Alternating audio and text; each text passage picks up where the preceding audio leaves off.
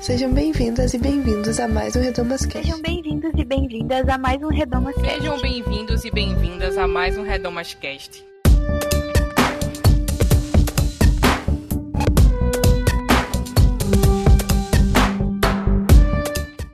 Sejam bem-vindas e bem-vindos a mais um Redomas Cast. Eu sou Bianca Ratti e o episódio de hoje é sobre ansiedade. Saúde mental é um dos temas mais pedidos por vocês. No Redomascast 38, Saúde Mental e Igreja, a Luciana Petersen conversou com a psicóloga Rebeca Maciel sobre o tema.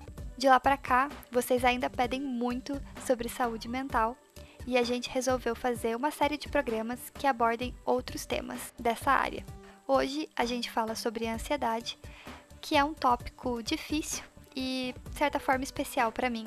Vocês vão entender ao longo do programa que aliás ficou um pouco longo, mas lembrando, você sempre pode pausar e ouvir depois o resto do programa. Ele ficou longo porque as convidadas e eu também abrimos muito o coração e contamos várias experiências pessoais de como a ansiedade afeta nossa vida, mas também a psicóloga Jéssica Figueiredo trouxe várias informações importantes a respeito da ansiedade. Nessas histórias pessoais, nós abordamos vários temas que podem ser gatilho para você que de repente está passando por um momento emocional mais difícil, aonde os temas de ansiedade, suicídio, depressão e até distúrbios alimentares podem ser sensíveis. Se você não está se sentindo bem e esses temas são difíceis para você, talvez seja melhor você não ouvir esse programa e só ouvi-lo quando você estiver se sentindo melhor daqui a um tempo. E antes de partirmos para o episódio, fica aqui os recadinhos de sempre considere contribuir financeiramente com o Projeto Redomas. Para isso, é só você acessar o nosso site projetoredomas.com. Nele você encontra uma aba chamada Apoie. Vai te redirecionar para uma página no Catarse, uma plataforma de financiamento coletivo. Você pode contribuir a partir de R$ reais. Essas contribuições nos ajudam a pagar as despesas do site, que colocar o site no ar e colocar esse programa no ar tem despesas. Esse ano, graças às contribuições de vocês, nós vamos conseguir pagar essas despesas sem mexer nas nossas finanças pessoais. E isso é muito legal. Muito obrigada a todo mundo que contribui e a gente pede que você continue contribuindo. O nosso site é cheio de conteúdo como cartilhas, textos, estudos bíblicos e outros podcasts que só continuam no ar por causa dessas contribuições. E se você ainda não faz isso, nos siga nas redes sociais, é arroba Projeto Redomas em todas elas. Ali você pode compartilhar a sua opinião sobre esse programa, ou outros, ou sobre qualquer coisa. É isso, vamos pro episódio. My friends they wanna take me to the movies. I tell them to fuck off, I'm holding hands with my depression. And right when I think I've anxiety starts kicking in to teach that shit a lesson. Oh, I try my best just to be social. I make all these plans with friends and hope they call and cancel. Then I overthink about the things I'm missing. Now I'm wishing I was with them. Feel like I'm always apologizing for feeling Então, hoje eu tô aqui com três mulheres incríveis para conversar sobre esse tema tão importante. E é, uma delas vocês já conhecem, já esteve aqui no Redomascast, que é a Tamires Palma. Olá, pessoal. Muito bom estar aqui novamente. Me sinto honrada de receber um novo convite para participar desse programa maravilhoso. Ai, obrigada a você. A gente estava com saudade.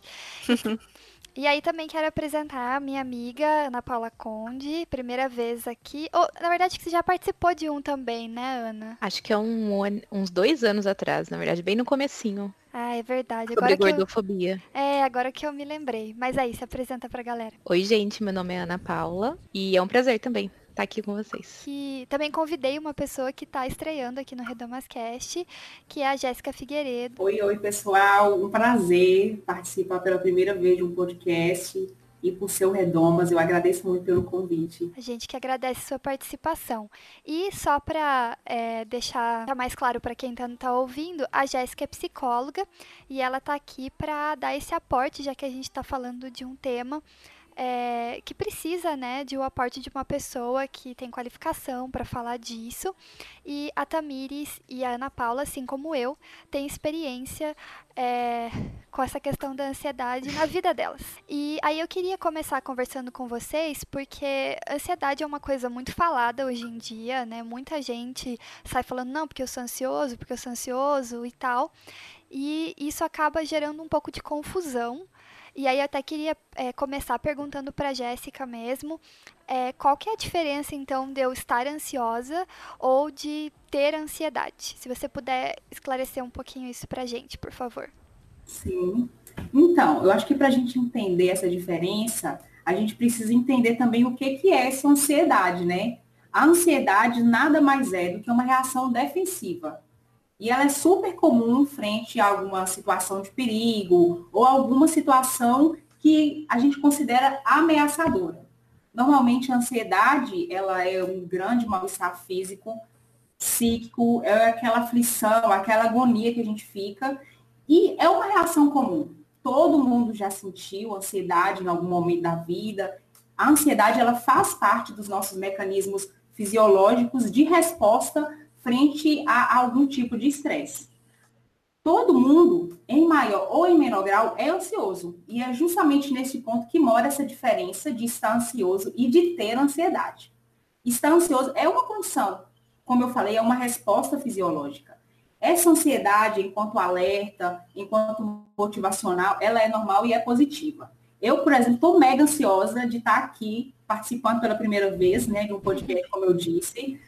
É, entretanto, quando essa emoção ela se exacerba, quando essa emoção, essa, essa ansiedade, ela aparece de uma forma persistente, na ausência de estímulo que é apropriado ou proporcional, que explique, né, tamanha ansiedade, aí a gente classifica isso como um transtorno de ansiedade.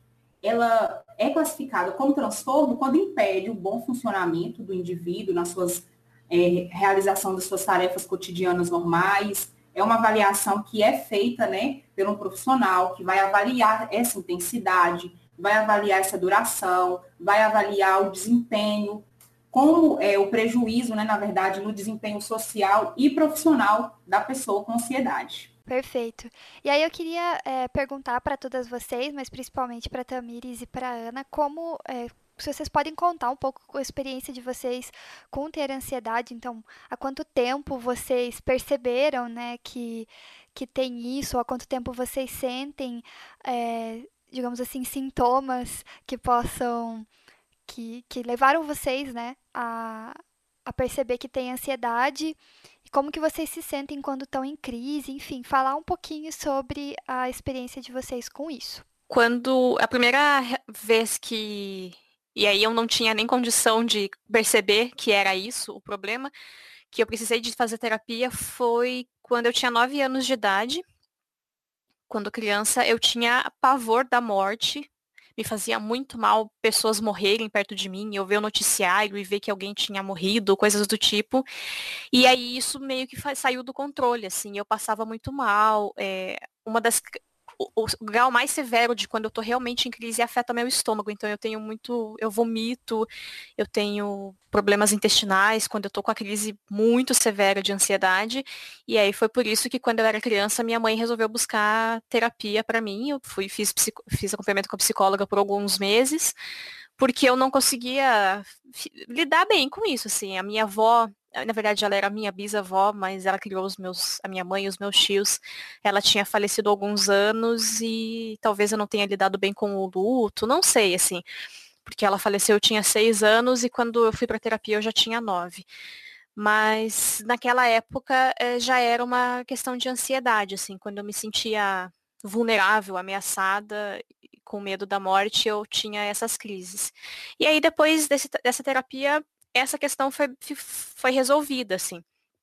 Mas ao longo da vida adulta, eu acho que eu não não, não, não vivi sem ter ansiedade, assim, eu, desde adolescente eu tenho muita insônia, é uma coisa muito comum, é, eu tenho gastrite, e aí no ano passado foi quando na vida adulta eu admiti e assumi que precisava de terapia, e fui atrás de uma psicóloga, porque novamente eu estava num pico muito muito intenso, assim, de. Porque, como já é uma coisa que eu vivo há muito tempo, eu meio que consigo lidar com a minha ansiedade, assim.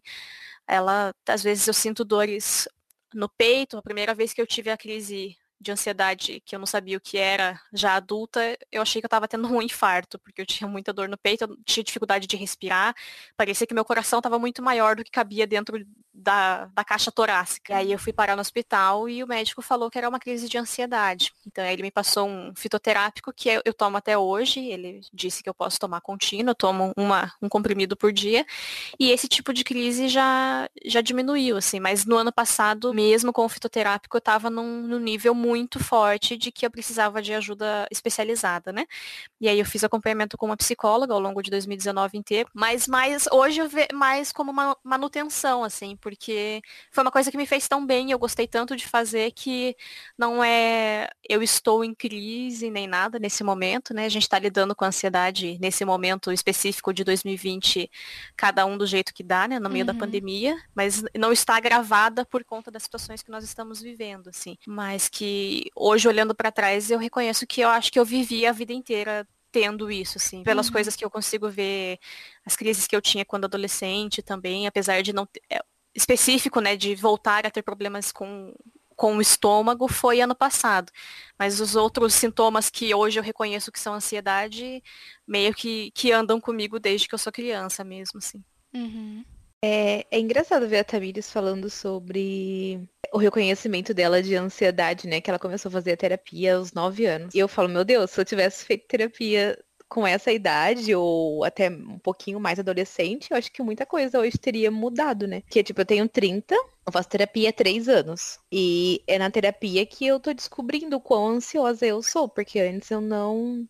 Eu acho que por eu ter sempre vivido assim, tipo, não tem uma diferença entre o antes e o depois, né? Eu sempre fui muito ansiosa, pelo menos eu tô percebendo isso agora.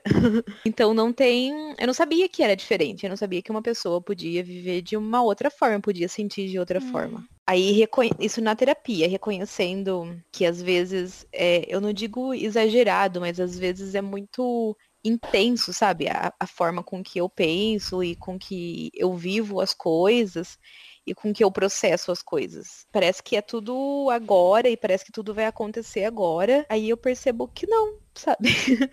que as coisas podem ser um pouco mais leves e um pouco um pouco mais um pouco mais fluidas, sabe? Uhum que eu não preciso fazer toda essa pressão que eu faço para mim mesma e que existem é, formas de aliviar isso. Mas eu estou descobrindo isso há pouco tempo também. Antes acho que na minha adolescência eu tive várias crises de ansiedade, só que eu nunca percebi que era ansiedade, eu não sabia que era isso. Então, como eu disse, eu tentava é, viver da melhor maneira possível, Lidar né? Eu fui, com isso, né? Sim, eu fui uhum. adaptando algumas coisas que eu conseguia, eu fui. Enfim, a gente aprende a, a, lidar com as crises vivendo mesmo, né? E mesmo sem a gente reconhecer ou a gente conseguir rotular alguma coisa, para sobreviver e pra gente conseguir fazer as coisas que a gente tem que fazer, a gente tem que ir se adaptando, né? Uhum. E foi o que eu fiz. Aí, acho que há uns cinco anos atrás, mais ou menos, eu comecei a desenvolver também muitos problemas estomacais e muita dor de cabeça. E aí eu fui no médico e de alguns exames, e nos exames não aparecia nada, sabe?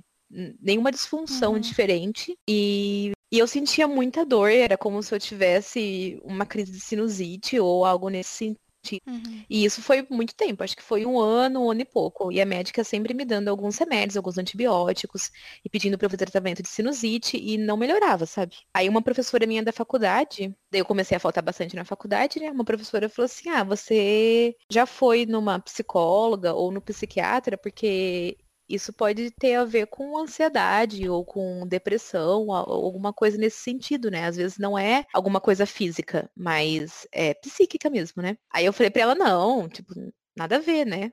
Aí tava no meio da aula, não consegui falar com ela direito sobre isso. E só que isso ficou muito na minha cabeça. Eu fiquei, fui pesquisar sobre isso e ler algumas coisas e vi que realmente a mente é muito poderosa, né? É muito forte o que ela consegue fazer com a gente. Esse meio período eu tive uma crise depressiva mesmo, não foi diagnosticada porque eu não, não conseguia nem levantar da cama direito. não não fui no médico, tentava fazer as minhas coisas da faculdade, mas não fluía, sabe? Eu não conseguia é, estudar, não conseguia trabalhar direito. Enfim, eu não podia parar de trabalhar, então foi do jeito que deu. Aí eu tive uma experiência é, bastante difícil no trabalho por, por conta disso, né? Da, da ansiedade e da depressão. Só que daí eu fui para um acampamento da, da ABU, que foi o IPL, e nesse acampamento, que era tipo de um mês, e era assim, era muito reservado. A maioria das pessoas eu não conhecia. Então foi um mês tendo que me aprofundar em mim mesma, sabe? Tendo que entender as minhas coisas. Aí, nesse acampamento, foi que eu decidi que quero fazer algumas coisas na minha vida e eu entendi que eu preciso de ajuda. Foi aí que eu, quando eu saí, eu fui procurar psicóloga. E na, na psicologia, né, na, na, análise, foi que eu comecei a reconhecer muita coisa do que tinha acontecido e de muitas coisas que eu tinha passado e tentando lidar com isso. Não é fácil, mas é tudo um aprendizado, né? Uhum. E agora com a, com a quarentena, que é um momento muito novo e diferente para todo mundo, aí tem que se adaptar mais uma vez, porque é, eu tô de home office, então ficar de home office, não poder sair, não poder ver as pessoas diferentes, não poder é, socializar, não ficar em casa, né? Para mim aumenta muito a minha ansiedade. Daí meio que o trabalho se mistura com, com a vida pessoal e parece que a gente não tem mais vida pessoal porque parece que o trabalho tá sempre lá todos os dias. Aí há dois meses atrás eu resolvi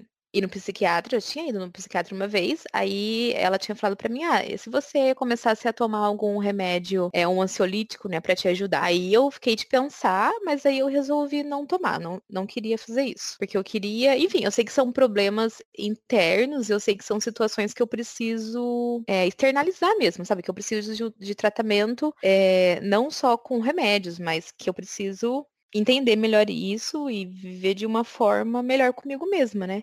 Aí decidi não tomar. Só que agora com a quarentena, voltei, aí eu falei assim, não, eu acho que eu agora eu preciso de, de um medicamento para me ajudar nisso. Tomei por uns dois meses, não ajudou. Aí aumentou um pouco a dose, mas mesmo assim não ajudou. Aí eu conversei com a psicóloga, eu falei assim, não, acho que eu vou ah, enfim, são, são questões muito complicadas, né? Que às vezes a gente não sabe o que fazer e como vai se adaptar. E eu sei que existem vários tipos de remédios, tratamentos. É, bom, então vou aproveitar e contar um pouco da minha experiência também com isso, né?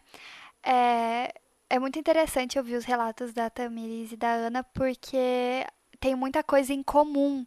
E uma das coisas que a Ana falou, né, que ela, ah, eu sempre fui assim. Eu lembro de quando eu, digamos, percebi que não é, as pessoas não normalmente se sentiam assim, é, ou, ou de que não precisava ser assim.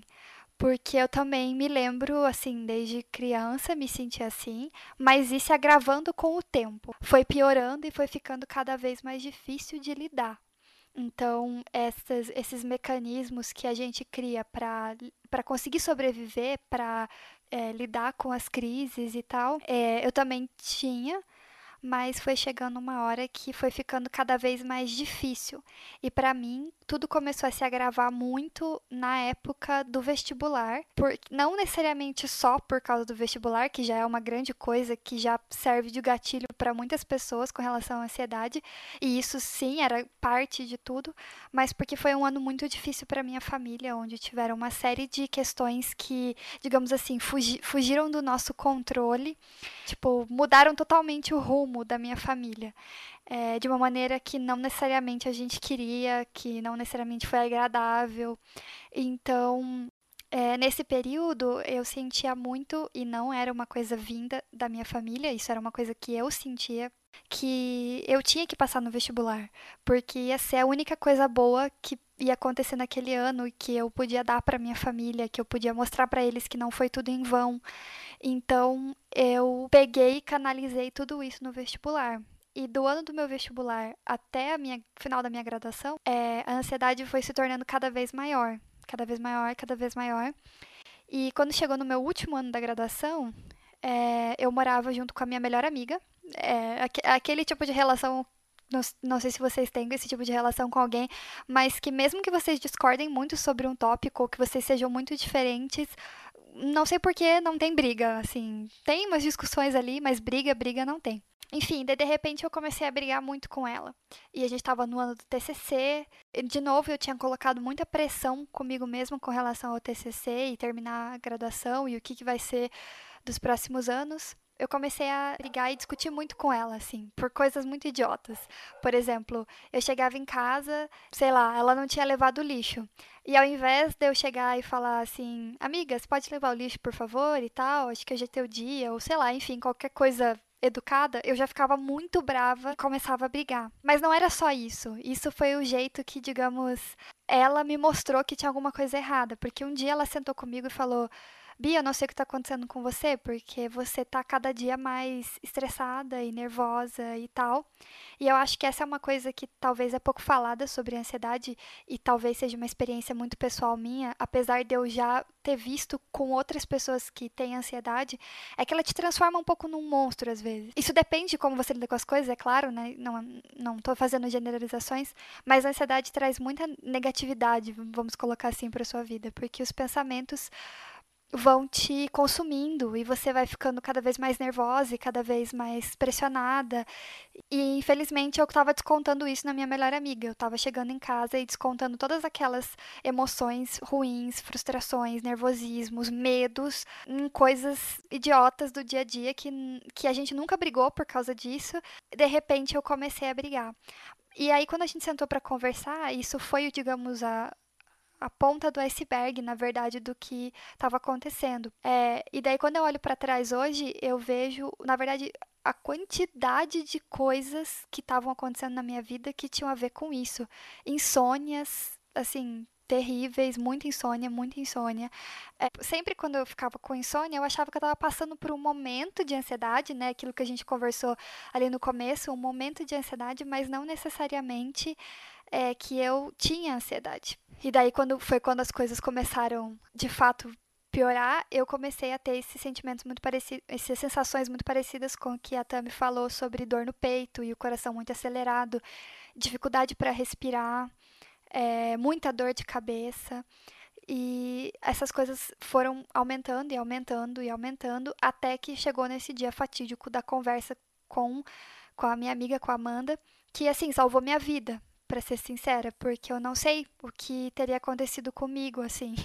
Eu sempre brinco é, que eu acho que eu teria explodido, assim, tipo em desenho animado, porque eu era uma panela de pressão. Mas se a gente não for brincar, na verdade eu realmente tenho muito medo do que teria acontecido comigo, assim. E aí, por causa dessa conversa com ela, quando eu percebi a péssima amiga que eu estava sendo, mas principalmente a péssima pessoa que eu estava sendo para comigo mesma, decidi procurar ajuda psicológica e desde então eu faço terapia. Então, três anos esse ano também. É, que eu faço terapia e de lá pra cá é, eu melhorei muito, isso é verdade, mas é, eu também piorei muito em alguns momentos, porque não é linear, né? Não é um, um progresso sem fim, uma escada que você vai subindo e nunca você volta para trás. Porque de repente, num dia, alguma coisa acontece e você não consegue lidar com essa coisa que está acontecendo direito por alguma razão e vem as crises. E aí eu entrei no mestrado. E eu achei que eu estava pronta. Tipo, eu tomei a decisão de entrar achando que eu estava muito pronta, que ia dar tudo certo. Nossa, eu já estava fazendo terapia há dois anos, como se fosse muito tempo. Mas assim, eu tava, não, tá tudo bem, eu tô lidando super bem, eu tô ótima. E realmente eu tava no momento melhor da minha vida. E aí eu tomei essa decisão e Hoje eu vejo que talvez não tenha sido a melhor decisão que eu tomei em termos de saúde mental, porque aí eu desenvolvi uma gastrite, é, que também fiz os exames e até deu, assim, uma gastrite discreta, mas ninguém sabia explicar o porquê, já que a minha alimentação é ótima, então não tinha nada que eu pudesse. E eu também nunca tomei um remédio muito forte, ou seja, não tinha causa nenhuma para eu ter uma gastrite, a não ser a questão emocional. E as fotos, digamos assim, do exame, da endoscopia, estavam ótimas o médico até falou, eu, eu, tenho dificuldade de acreditar que deu esse diagnóstico aqui, porque não consigo enxergar nenhuma lesão. E desde então, eu tenho muitos problemas de estômago, assim, é uma coisa que eu tô tendo que lidar até hoje e às vezes e agora na quarentena. Junto com a quarentena, muita coisa mudou na minha vida nesse ano, então também não tem sido fácil lidar é, Não só, obviamente que não está sendo fácil para ninguém lidar com o que tá, tudo que está acontecendo, né, esse ano, mas não está sendo fácil lidar com tudo isso, mais outras mudanças que aconteceram na minha vida. E aí é, é aí que eu vejo que não é linear, porque eu já dei vários passos para trás. E isso era muito difícil para mim, porque eu sou uma pessoa que gosta de ser competente. E até para melhorar da ansiedade, eu gosto de ser competente. E não é assim que funciona. E mudar essa mentalidade de que não é assim que funciona é difícil. Eu tenho umas, umas histórias sobre ter crise de ansiedade dentro de um elevador, depois de uma entrevista de emprego que eu fui super mal e achar que eu ia morrer dentro do elevador. E eu tô rindo assim porque também assim, se a gente levar tudo com com muita pressão, tudo fica muito pesado, né? Mas foi Sim. horrível, foi horrível. Eu realmente achei que eu ia morrer. Eu liguei para minha mãe achando que eu ia morrer. Ano passado, quando eu tinha quando eu tinha crises do estômago, tinha junto um ataque de pânico. Então eu sentia que meu quarto estava todo diminuindo. Eu realmente achava que ia morrer, que nunca ia acabar assim aquilo. E aí, por causa de todas essas questões, eu desenvolvi um certo medo de viajar. Então a última viagem que eu fiz no carnaval, eu tive uma crise de ansiedade dentro do Uber, porque a última viagem que eu fiz, eu passei mal do estômago e eu tive que ficar de cama por causa da ansiedade duas noites seguidas. Então, será que eu vou passar mal de novo nessa viagem? E eu acabei passando mal, porque, claro, né, eu fiquei tão nervosa e ansiosa que eu passei mal. Sim. Então, é uma coisa que realmente afeta, assim, a nossa vida por completo. Porque hoje eu não tenho. Claro, a gente está nesse momento de pandemia onde não dá para viajar mesmo. Mas se, digamos assim, a gente não tivesse nesse cenário, eu não sei se eu conseguiria, de novo, me, per me permitir entrar num avião para viajar. É, eu não sei se eu ia conseguir fazer isso, ia precisar de ajuda. E então não é uma sentença para a vida, mas é um processo. Muitas pessoas se surpreenderam um pouco quando eu comecei a falar sobre ter ansiedade, porque eu sempre fui o tipo de pessoa que pareceu, tô colocando aqui entre aspas, que pareceu que tinha tudo certo na vida, que dava conta de tudo, que resolvia tudo, que não tinha nenhum problema, que e, e essa era a imagem que eu gostava de projetar mesmo. E essa imagem me custou muito caro. Então hoje, não é que eu tento usar a ansiedade assim para me fazer de vítima ou para que as pessoas tenham pena de mim nem nada. Quando eu, digamos, descobri que era ansiedade, eu me senti muito fracassada. Como se isso não, como se eu não tivesse o direito de ter isso, como, como, como que eu deixei isso acontecer? E são perguntas que podem, as pessoas que estão bem, que estão saudáveis, podem falar assim, não, mas por que você está pensando isso? Não é assim que funciona, não é culpa sua e tal. Mas quando você já está nesse estado mental não saudável, essas perguntas vêm e essa culpa vem, esse sentimento de fracasso vem, e muitas pessoas meio que apontando o dedo para mim, falando: "Nossa, mas você tá sempre bem, você tá sempre rindo, você tá sempre fazendo piada, você tá sempre no 220 fazendo um monte de coisa. Então, como que você está dizendo agora que você está doente, ou que você não está bem, ou que você precisa de terapia? Isso é uma coisa que eu queria até falar. Às vezes, as pessoas que parecem que estão muito bem, a gente não sabe de verdade o que está acontecendo com a vida delas a gente não sabe de verdade o que elas estão passando e quais são as dificuldades que elas estão passando, assim. E hoje eu tento falar sobre esse tema, apesar de não ser fácil, até para mostrar para mim mesma que, que eu não preciso, que tá tudo bem não estar bem, né? Aquela frase que tá um, um pouco clichê agora, mas realmente é verdade, é um fato. Ouvindo os relatos assim de vocês, eu percebo que ainda mais a gente, eu sei que mais para frente a gente vai entrar nesse assunto, essa questão da cobrança extrema, exacerbada em relação, principalmente por sermos mulheres, né? Ainda tem esse discurso de fazer tudo perfeito e todas essas cobranças. Eu escuto muito isso, sabe? De mulheres, principalmente dentro da igreja. Então, realmente, esse processo de cobrança e de culpa por não ter dado conta ainda é muito presente, infelizmente. É, não, você estava falando dessa questão de ter medo pelo que já passou, sabe? E isso foi uma coisa que foi bem difícil para mim no ano passado, porque eu tinha crises com medo de ter crises.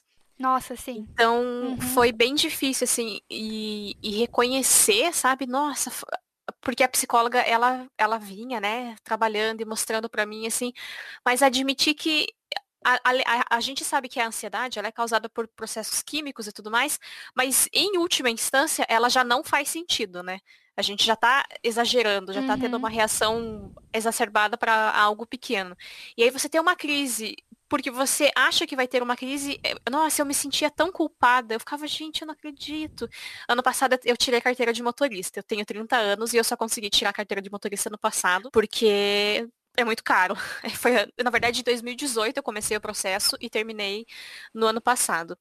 E, e eu quase passei o tempo de um ano sem conseguir passar na prova prática, porque eu surtava, eu fazia, sabe, eu desesperava na prova prática e fazia coisas ridículas que eu nunca fazia na aula. E aí, numa das vezes que eu reprovei, eu reprovei quatro vezes, eu acho. Já nem lembro se foram quatro ou cinco. Eu acho que foram quatro vezes, passei na quinta. Numa das vezes, eu saí indignada do Detran, Aí voltei no ônibus segurando o choro. E cheguei em casa e eu, eu tava sozinha, meu marido tava trabalhando. E eu surtei, assim, de me sentir incompetente. E eu tava desempregada no passado. Então, além de tudo, eu gastava, cada vez que eu reprovava, 350 reais de novo naquela desgraça daquele exame. E aí foi, tipo, uma crise de eu sou muito incompetente, eu tô gastando um dinheiro que a gente não tem. E, e aí foi horrível, assim. Aí quando eu né, fui pra terapia no, no, final da semana, contei pra ela, dela, né, ponderou, conversou comigo e tudo. E aí você depois admitir que, tipo, gente, sabe, não precisava tudo aquilo. É uma uhum. coisa tão ruim porque a gente se sente envergonhado Sim. depois que, que, a crise passa. E você olha para ela e fala, meu Deus, eu sou um descontrolado mesmo. Então essa questão de ter crises por medo de novas crises é muito terrível, assim. E o Cris Fiore, que era seu pastor, é nosso amigo, né? Era seu pastor até ano passado, é nosso amigo.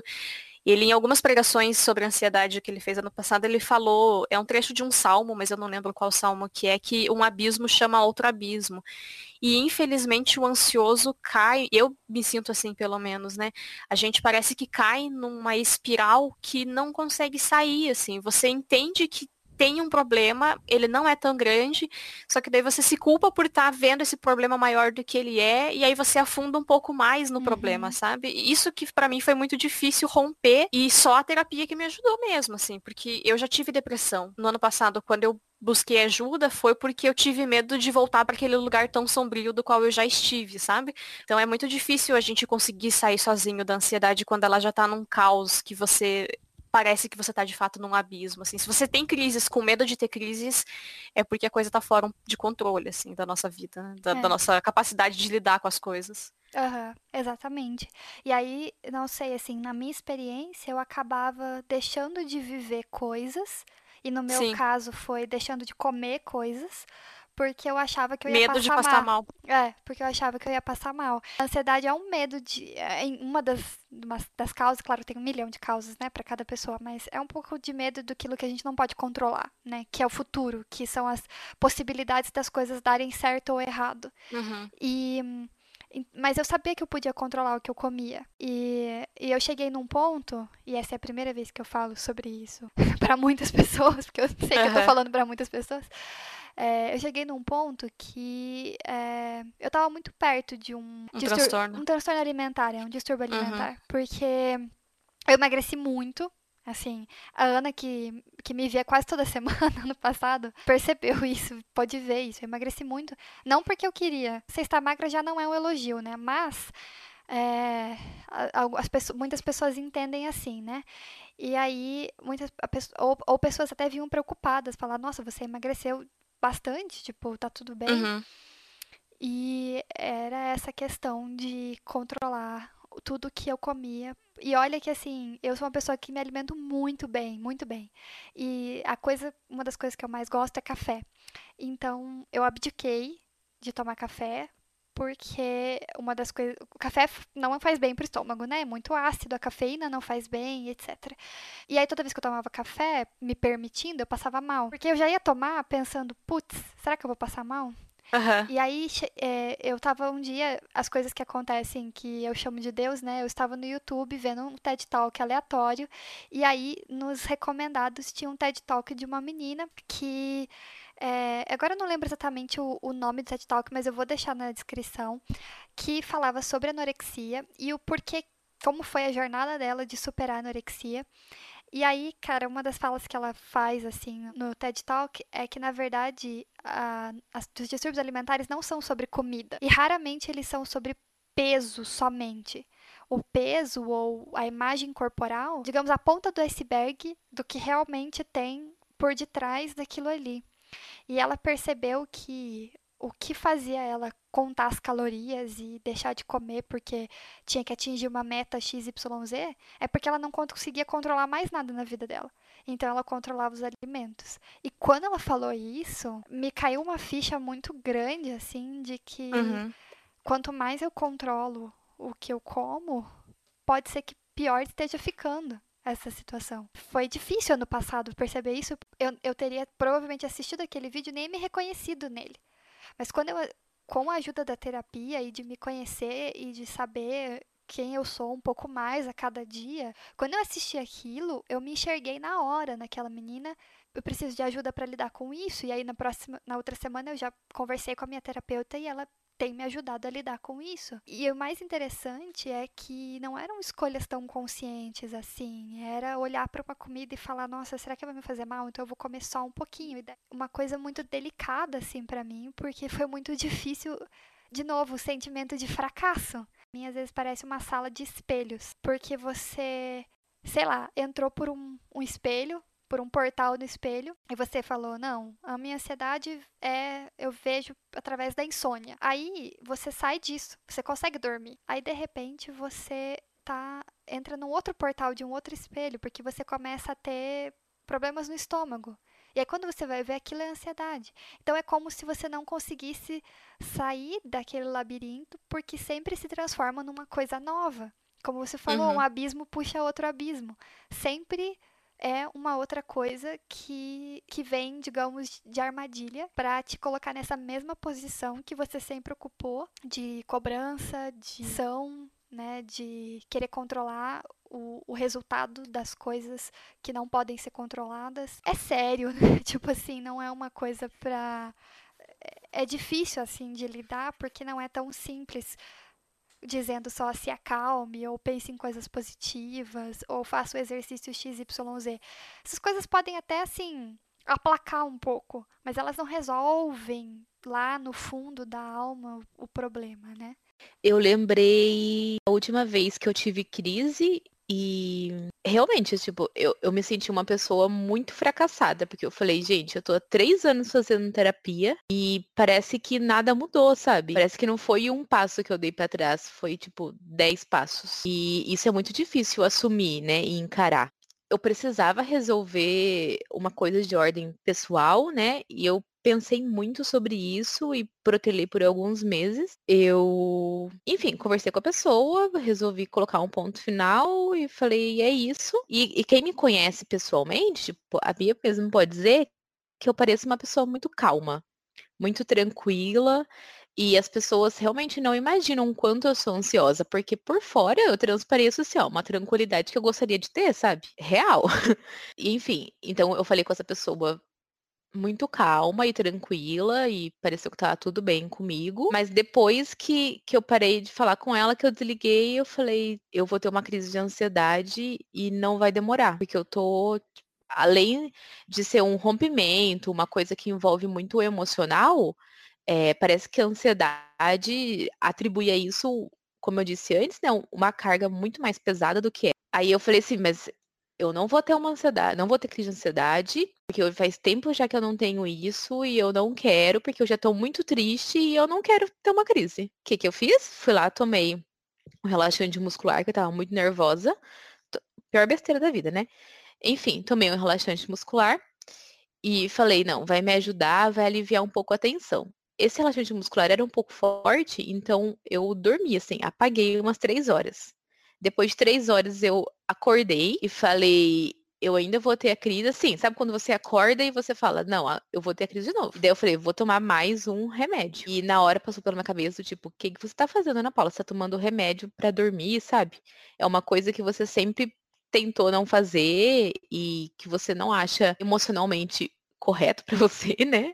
Tomei mais um remédio, não queria pensar sobre e dormi até o outro dia. O primeiro remédio que eu tomei era mais ou menos umas 4 horas da tarde, no sábado.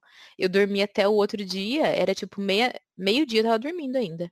Aí eu acordei e, e não foi assim um sono que eu consegui descansar e tal. Eu apaguei mesmo. Aí na hora que eu acordei, eu falei assim, ah, eu acho que eu tô um pouco melhor. Vou tomar um banho. Quando eu comecei a tomar banho, acho que uns três minutinhos de banho, eu tive uma crise assim. Nossa, horrível. Terrível, terrível. Que o banheiro tava diminuindo e diminuindo e que ia me sufocar e eu ia morrer e fui pro meu quarto assim, deixei a casa toda aberta e abri a janela para que entrasse ar e comecei a fazer exercícios de respiração para ver se me acalmava um pouco. E eu mandei mensagem para um amigo meu que, que é médico, né? Eu falei, amigo, pelo amor de Deus, me ajuda porque eu tô tendo uma crise de ansiedade e tá muito forte. E com tudo isso, todo aquele sentimento de fracasso, né? E, e de nossa, você não conseguiu e você não deveria ter tomado aquele remédio e tudo junto, né? E aí ele foi contando comigo e a gente foi fazendo exercício. E daí eu apaguei de novo, dormi de novo e acordei acho que umas quatro horas depois, assim, um pouco mais aliviada, porque eu consegui dormir de verdade, né? Não, não foi um dormir pelo remédio. Enfim, depois dessa experiência eu fiquei muito assustada comigo mesmo e muito assustada da forma que aconteceu, porque fazia muito tempo que não acontecia dessa forma. Então, eu acho que a ansiedade, ela faz com que a vida todas, sabe, todas as coisas, todas as circunstâncias que acontecem com a gente tenha um grau a mais do que para as outras pessoas. Tenta lidar de alguma forma, né? E aí no meio do desespero nem sempre as, as, a gente toma as melhores, as melhores decisões, mas é o jeito que a gente Sim. conseguiu tá tentando resolver aquilo, né? E aí é, uhum. a gente falou um pouco sobre sintomas físicos, né? Que a, ansiedade gera na gente. Queria que a, a Jéssica falasse um pouquinho sobre isso. Então, ouvindo vocês dizerem assim, a gente vai percebendo que realmente alguns sintomas, eles são bem comuns nas pessoas que sofrem ansiedade. A ansiedade, ela pode sim levar a doenças físicas e a gente chama isso de somatização, que é justamente uma ou várias queixas que são físicas e que, como a Bianca disse, que fez a, a endoscopia, ela não revelou a existência de alguma patologia orgânica, é justamente a resposta do nosso corpo a um estado de extremo sofrimento psíquico. Então, um estado de uma ansiedade crônica, ela debilita totalmente o nosso sistema fisiológico. E aí a gente tem diversas patologias, né? Diversas é, doenças físicas mesmo, como vocês já falaram, a Bianca também disse, da questão da dor de cabeça, dos distúrbios gastrointestinais, que são extremamente comuns, é, a questão da gastrite e tudo mais, dores no estômago, enfim. Alopécias, a diminuição da imunidade, que muitas vezes vai acarretar dermatite, como também vocês falaram, os distúrbios do sono, cefaleias, acnes, é, inquietação, aquela sensação de estar com os nervos à flor da pele, fadiga, dificuldade de concentração, sensação de branco, principalmente de prova, apresentação de trabalho, tensão muscular, irritabilidade extrema. E também a gente tem outra coisa que a gente chama de comorbidade, o que, que é uma comorbidade? É a ocorrência de duas ou mais doenças que são relacionadas na mesma pessoa e acontecem ao mesmo tempo. A Tamires falou da questão de uma crise depressiva que ela teve, e muitas vezes essas, essas características de outras doenças na pessoa ao mesmo tempo é justamente uma comorbidade da própria ansiedade. Este, nos transtornos ansiosos, nos transtornos ansiosos, a depressão ela intensifica muito quando uma pessoa está numa crise ansiosa. Então, é extremamente comum e por isso é necessário um acompanhamento de um profissional. Assim, às vezes as pessoas acham que a gente está querendo vender o peixe para as pessoas fazerem terapia e tudo mais, mas no discurso de vocês, eu percebo assim que muitas das vezes vocês só conseguiram perceber que estava entrando numa crise ou precisava de ajuda quando um outro disse, porque realmente nos é extremamente doloroso perceber que, poxa vida, eu não dei conta, poxa vida, não vou conseguir controlar essa crise, assim, essa antecipação do futuro constante que o ansioso vive, de não conseguir controlar aquilo ali, eu não vou dar conta. Por isso é necessário a gente procurar ajuda, ajuda de um profissional, porque a gente vai percebendo, a gente vai racionalizando que medo é esse, que ansiedade é essa, e também procurar uma ajuda de um psiquiatra muitas vezes, porque realmente é, é muita, muita questão orgânica também, biológica, respostas biológicas do nosso corpo, que é necessária a, interven a intervenção de um medicamento, sim, além da terapia, sabe? Uma outra coisa que eu percebo também na fala de vocês é a questão assim da terapia, assim, a Bianca falou sobre, poxa vida, mas eu já estou fazendo terapia há tanto tempo e tudo mais, será que essa coisa não vai passar? E, e assim, às vezes as pessoas esperam, principalmente uma pessoa ansiosa, né? Ah, eu quero uma resposta já para minha ansiedade, eu já quero assim, daqui um, é, e já faz uma programação super ansiosa, daqui um mês eu quero não ter mais nenhuma crise de ansiedade, porque afinal de contas fazendo terapia, né? E vamos, vamos deixar a terapia fazer efeito. Só que o processo terapêutico, como vocês também falaram, é doloroso, né? Não é um processo fácil de se ver uma pessoa, de se descobrir uma pessoa ansiosa e de se ver ansiosa em muitos momentos. E aí não acontece dessa forma assim, ah, daqui a um mês eu não vou ter mais crise. É um processo que não pode ser abandonado, é um processo que necessita, não, não pode ser abandonado assim, né? No momento em que você vê a necessidade de você continuar e também do profissional, né? Mas que é necessário você continuar, porque como a Ana também disse de uma crise que ela teve dentro do banheiro e tudo mais, a constância, e não é linear também, a constância não existe, não, não tem como você dizer que nunca mais você vai, vai sentir uma crise ansiosa. Por isso, sim, é necessário fazer terapia, ter um acompanhamento, tomar o medicamento se for necessário, porque isso tudo vai ser só benefício para você, para sua vida social, para sua vida profissional, acadêmica, enfim. Essa ansiedade que já não me cabe. Me atrapalha um pouco, acho que já sabe, mas juro que vou me a Jéssica esclareceu muito a questão e, e, e, apontou a relevância de buscar ajuda é, profissional de um psicólogo e também, se necessário, de um psiquiatra. E quando a gente fala sobre o tema de ansiedade nas nossas igrejas, às vezes as pessoas por não saberem que precisam de ajuda é, de um psicólogo, acabam buscando primeiramente ajuda dentro da sua comunidade de fé, da sua igreja, enfim, e com os seus líderes, para, né, tão angustiados, nada, inclusive acho que é natural fazer essa, é, esse pedido e o ideal seria que a gente que as pessoas soubessem né, mais da importância disso para que pudessem, esses líderes pudessem orientar, olha, acho que você precisa de ajuda de um psicólogo, enfim. Ou, é, e daí que acontece. Na Bíblia nós temos dois uh, trechos famosos que tratam, que falam de ansiedade.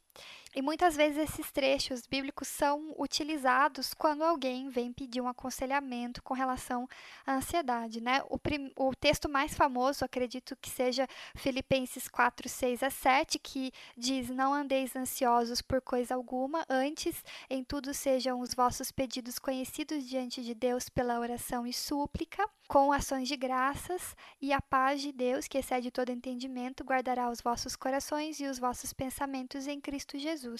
Tem inclusive uma fala do próprio Jesus, é, lá em Mateus 6, 25 a 34, aonde ele fala sobre para a gente não se preocupar com coisa alguma. Algumas versões trazem é, o termo não fiquem ansiosos com coisa alguma.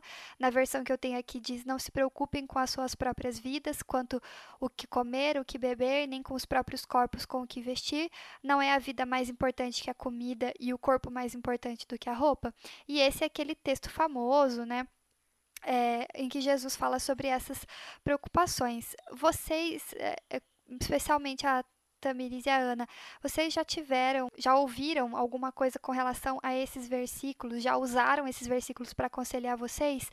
E como que vocês se sentiram com a utilização desses textos como resposta para a ansiedade? Quando, quando eu era adolescente, eu tive que decorar esse capítulo de Mateus, sabe, de Mateus 6. Quando eu fiz esse exercício de, de decorar e tudo mais, né? Eu achei muito bonito e muito delicado ao mesmo tempo, porque parece uma preocupação é, um pouco diferente, assim, é, das outras coisas. Porque daí Deus fala de uma maneira um pouco mais íntima, sabe? Eu me senti muito abraçada quando eu decorei esse texto. E de ler e tudo mais. E hoje, quando eu lembro dele e quando eu tô muito ansiosa ou quando eu tô com alguma espécie de crise, né, em algum grau, eu sempre lembro desse texto e ele nunca com que eu pensasse, nossa, eu não deveria estar tá me sentindo tão ansiosa assim, porque Deus, é, porque isso é falta de confiança em Deus,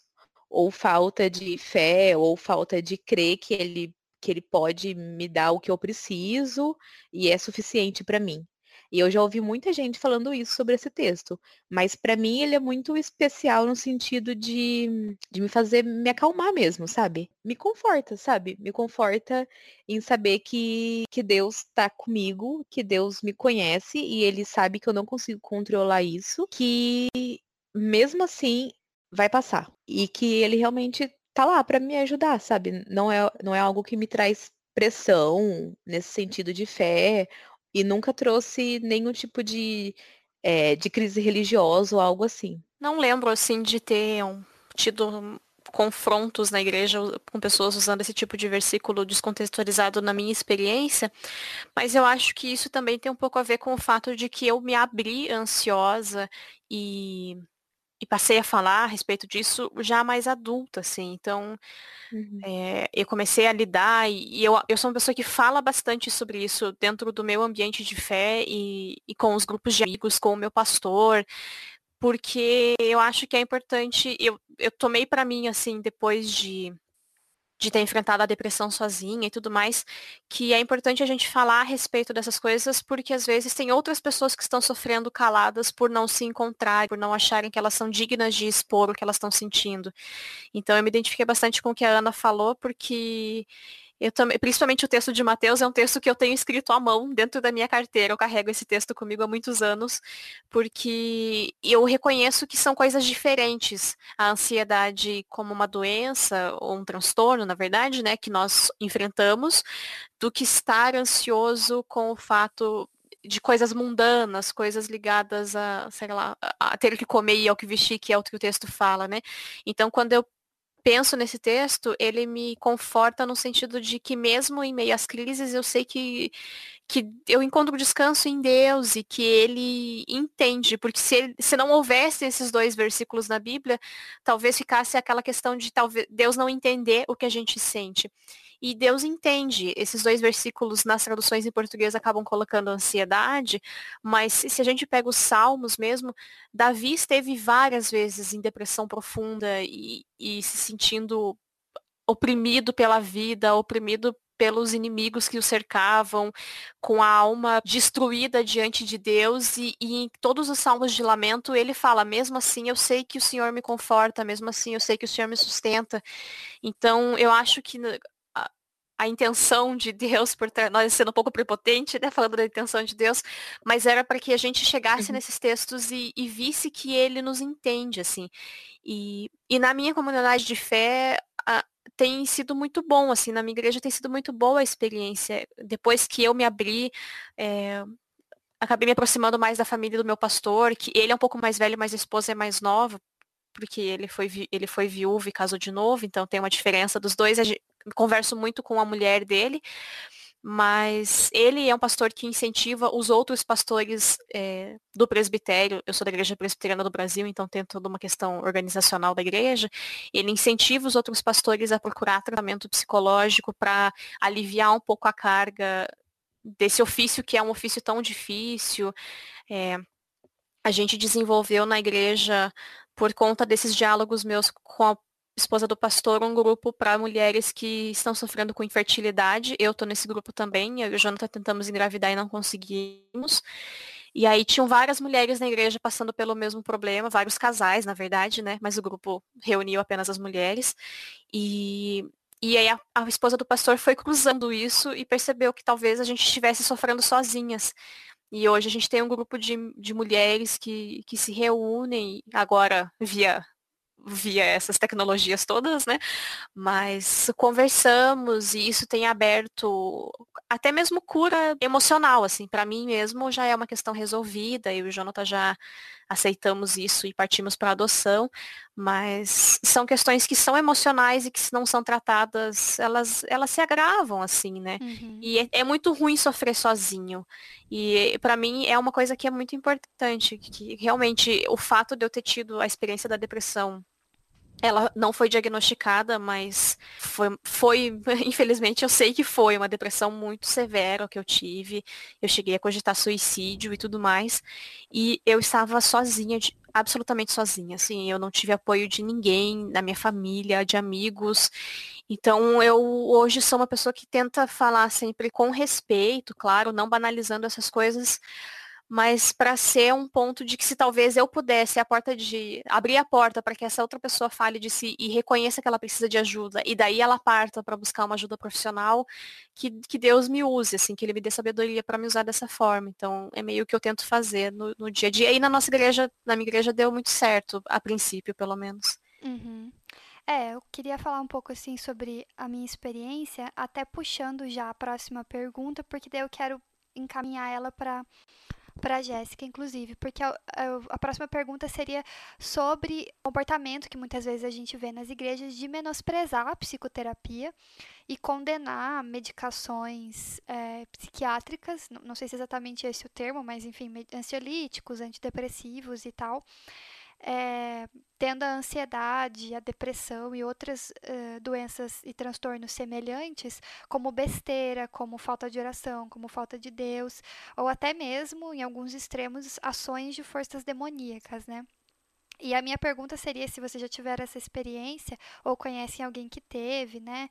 E como a gente poderia responder isso e conscientizar sobre o tema. Então eu vou puxar para contar um pouco da minha experiência com esses versículos. É, eu tenho uma experiência parecida com a de vocês, na verdade, com relação ao meu entendimento pessoal desses, desses textos. E eu até me surpreendo, me surpreendi com vocês falarem isso. Mais uma coisa que às vezes eu achava que era só eu que. É, não com arrogância, tipo, só eu entendi esses textos, mas assim, que legal que outras pessoas também entendem assim, porque realmente para mim é um conforto muito grande. É, inclusive, tem aquele texto, né, aqui perto de Mateus, olhar os lírios do campo, que Jesus fala, né? Que é, eles estão ali e não tem ninguém ali regando eles, ninguém cuidando deles, é Deus que cuida deles, né? E eu tenho até uma tatuagem que são lírios do campo. E é por causa desse texto, porque ele sempre me trouxe muito muito alento, assim, muito consolo e também eu não quero ficar repetindo vocês, mas justamente esse sentimento de que Jesus entende, essas preocupações vão existir, mas eu não preciso ser escrava dessas preocupações, eu não preciso ser prisioneira dessas dessas preocupações. E eu posso buscar ajuda e eu posso tentar não é, não, não, não viver dessa forma, não de uma maneira com culpa, porque é, eu sou horrível, sou uma pessoa horrível por por estar tá me sentindo assim, mas de uma maneira de me libertar mesmo disso para viver melhor, para ser livre dessas coisas, né? E eu fico feliz que na, na, nas comunidades de vocês, pelo que eu entendi, vocês não tenham passado por uma situação onde esses versículos tenham sido usados como arma para tentar atacar, tentar resolver colocando dentro de uma caixinha, né? Então, ah, eu cheguei e falei para o líder ou para o pastor que eu tô me sentindo ansiosa ou que eu tenho ansiedade, ele pegou e jogou Filipenses na minha cara e pronto, essa aqui eu resolvi, vamos para a próxima, né? Mas eu vi isso acontecendo e essa questão de menosprezar a psicoterapia e também de encarar remédios é, e tratamentos com remédios para depressão e outros transtornos, bipolaridade, enfim, ansiedade, é, como, assim, quando você toma o remédio, você está negando a ação de Deus, você está negando que Deus pode mudar, ou tipo, você tem que orar mais, você tem que. Ou, por exemplo, o cristão de verdade, ele não tem depressão. O cristão de verdade, ele não tem ansiedade porque a gente confia em Deus, então a gente não tem ansiedade. Isso são falas que eu ouvi não só assim no púlpito, é, mas também no, em conversas, em trocas entre irmãos, grupos, familiares. É, e aí, antes de fazer esse programa, eu dei uma procurada no Google sobre esses textos. E os primeiros uh, links que apareciam no Google eram justamente assim, ah, como a resposta de Deus para a ansiedade, ou como Jesus via a ansiedade, etc. A maioria dos textos eram quase que nesse tom. É, deixa eu te exortar do pecado que você está cometendo, que é a ansiedade. Deixa eu te exortar disso para você parar de sentir ansiedade. E aí, nesse sentido que eu acho que é preocupante, porque acho que ficou claro por todos os nossos relatos e também pela, pela perspectiva profissional da Jéssica que não é um interruptor que você desliga. Se já tem algumas coisas que a gente faz que daí de fato são erradas e são pecados e já são difíceis de abandonar, essa questão não é tão simples assim. E eu vi algumas pessoas que, inclusive, pararam de tomar medicações que elas precisavam tomar e claramente foram afetadas de uma maneira prejudicial porque foram incentivadas por líderes dentro da igreja de que, tipo, se elas acreditarem no milagre, então vai acontecer.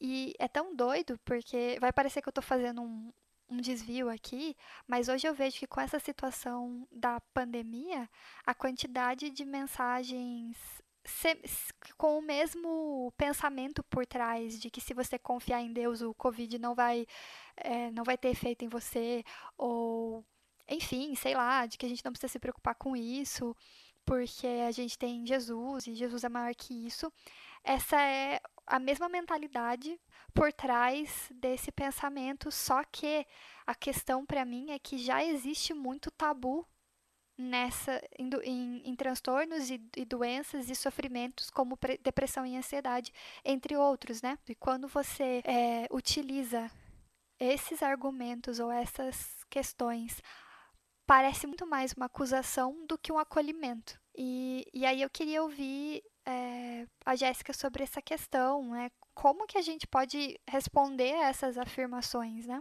Uhum. Gente, vocês falando sobre isso, sobre o comentário da Bianca é, de que o coronavírus não vai me pegar porque eu sou de Deus e tudo mais. Assim, eu trabalho não, não somente na minha área né, de psicologia, mas trabalho numa loja de materiais de construção. E aí outro dia chegou um, moço que é cristão, e aí ele estava sem máscara, né? E não pode estar nos estabelecimentos sem máscara e tudo mais. Ele falou assim, é... aí a gente falou, não, tem que colocar máscara. Não, minha máscara é Jesus e tudo mais.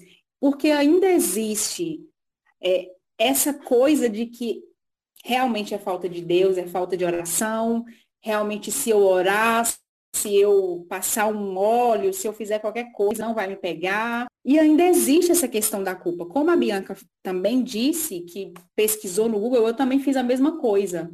E as principais são justamente levando a pessoa a sentir mais culpa do que ela já sente sendo ansiosa.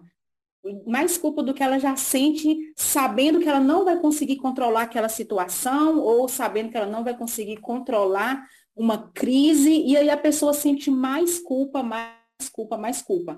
E sente mais culpa também por não saber que aquilo que ela está sentindo é um transtorno, que aquilo que ela está sentindo, ela pode ajuda, ela deve receber ajuda.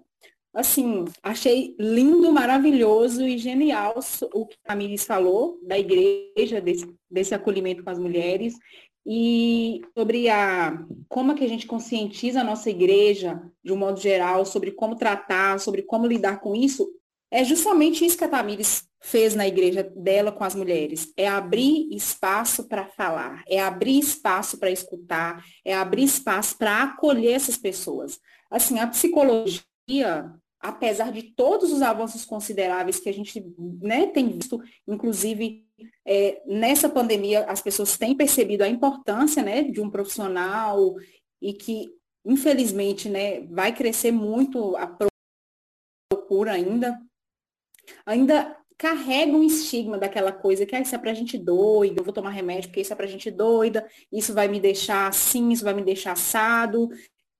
Mas, infelizmente, Muitas igrejas aderem a esse discurso e outras não. Porque, porque justamente não sabem o que é o trabalho de um psicólogo. E aí acabam sofrendo sozinha, acabam carregando uma culpa que é reforçada, né, mais uma vez por esse discurso de que isso é coisa do inimigo. Vem cá, deixa eu né, fazer uma oração para repreender o espírito da ansiedade, o espírito da depressão e tudo mais. Porque muita gente não entende que a psicologia é uma ciência, né? Que a escuta, mas você só fala, você só escuta o que a pessoa fala, mas não é uma simples escuta, é uma escuta que é pautada, que é embasada em recursos técnicos, enfim, em várias coisas. É totalmente diferente, parece até besteira falar isso, mas é totalmente diferente do que quando você está desabafando com um amigo. Por isso a importância de procurar ajuda, sabe? E espaço para essas pessoas falarem, para quebrar essas barreiras, assim, para falar desses assuntos que muitas vezes são intocáveis, tem um véu nisso aí. É permitir para essas pessoas questionarem isso, falar disso, sabe? Acolher, não julgar, porque a pessoa já está no estado de sofrimento, sabe? Não, não sabe o que, que é isso que ela está sentindo. Muitas pessoas não têm entendimento do que, que é isso, sabe? Assim, nós dessa, nessa geração mais, mais nova, né, que tem acesso, que tem internet, enfim, pesquisa sobre isso, tem um mínimo de entendimento sobre isso, mas eu fico imaginando assim, quantas pessoas, quantas mulheres mais velhas que né, têm depressão, uhum. tiveram várias crises de ansiedade e não tem nem noção do que é isso, sabe? A igreja precisa de abrir esse espaço para essas pessoas falar sobre isso. E uma outra questão também, a Tamires também falou que eu achei maravilhoso, é quando o pastor, ele entende isso, sabe? Ele entende o lugar dele de influenciador da igreja, ele entende a importância de uma pessoa procurar ajuda, de que uma pessoa precisa de procurar um profissional, porque isso é super necessário e a gente já viu diversos pastores aí que cometeram suicídio, enfim. Eu acho que é isso. Perfeito, muito bom. Jeito instável, então, hoje é